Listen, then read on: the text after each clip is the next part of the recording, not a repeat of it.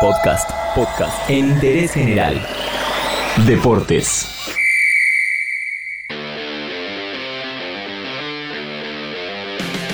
El 26 de abril se llevará a cabo la elección para definir al presidente de World Rugby, el máximo organismo del rugby mundial, por los próximos cuatro años.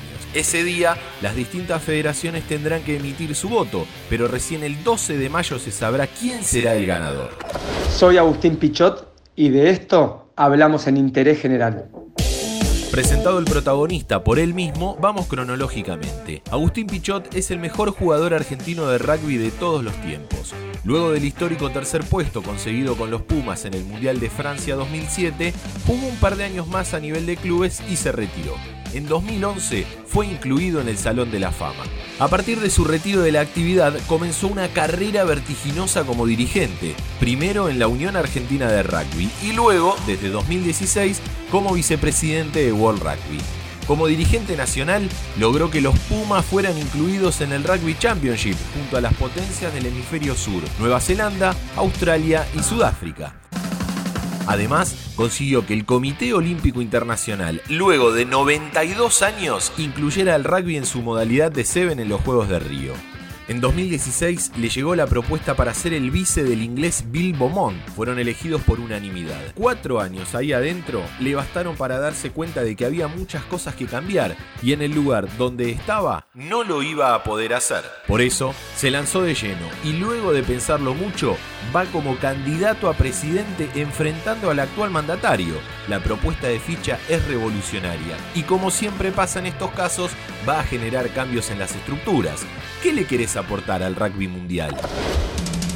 Una mirada más eh, igualitaria, más inclusiva, más moderna, de que no se siga manejando todo como si fuese automático, de que se desafíe el, status quo, eh, donde se repartan mejor los ingresos, como, como fue acá en la Unión Argentina de Rugby cuando era bastante centralizado, focalizado al rugby de Buenos Aires o de pocos clubes, la misma mirada y la misma convicción.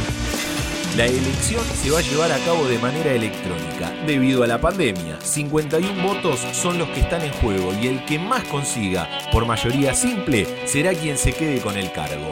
Las propuestas están claras. Por un lado, el argentino quiere más igualdad y que todos los países crezcan y se desarrollen. Por el otro, que todo siga como hasta ahora. La repartija de votos está muy pareja. Sabemos que cualquier cosa puede pasar, pero a priori cada uno tiene 22 votos. Con 26 sos elegido. La bendita pandemia también está jugando su partido, pero el ficha va para adelante.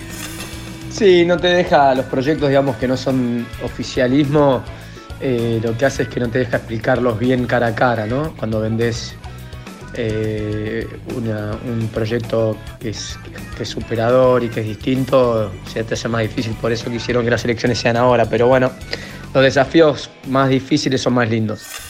El pibe que jugaba en el Casi y hoy va por el sillón de Rivadavia de World Rugby está acostumbrado a romper estructuras. El bloque de los europeos nunca dejó que alguien de afuera ocupe ese lugar por el que ahora Agustín está compitiendo. Será clave el apoyo de las federaciones no europeas para que gane. En caso de ser elegido, será la primera vez que un dirigente del hemisferio sur ocupe ese lugar. Es una elección bastante difícil, un planteo muy innovador, de muchos cambios y, espero que, algunas uniones se animen, pero va a estar difícil. Igual siempre vamos con mucha confianza y tratando de, de que las cosas salgan de la mejor manera y si no salen, haber hecho todo lo posible para que salgan bien. Hay que animarse, de eso se trata, y eso se le pide a las federaciones de segundo y tercer orden en el mapa del rugby mundial. A esas apunta Pichot. Y cuando decimos que lo que se propone es romper estructuras, nos referimos a eso, a que los más chicos levanten la voz ante los más poderosos. Hay mucho en juego, como lo había en aquel Mundial de 2007. En aquella oportunidad, Pichot y compañía rompieron lo preestablecido. ¿Lo volverá a hacer 13 años después? El 12 de mayo lo sabremos. De esto hablamos, en General. Entérate de esto y muchas cosas más y muchas cosas más en interésgeneral.com.ar.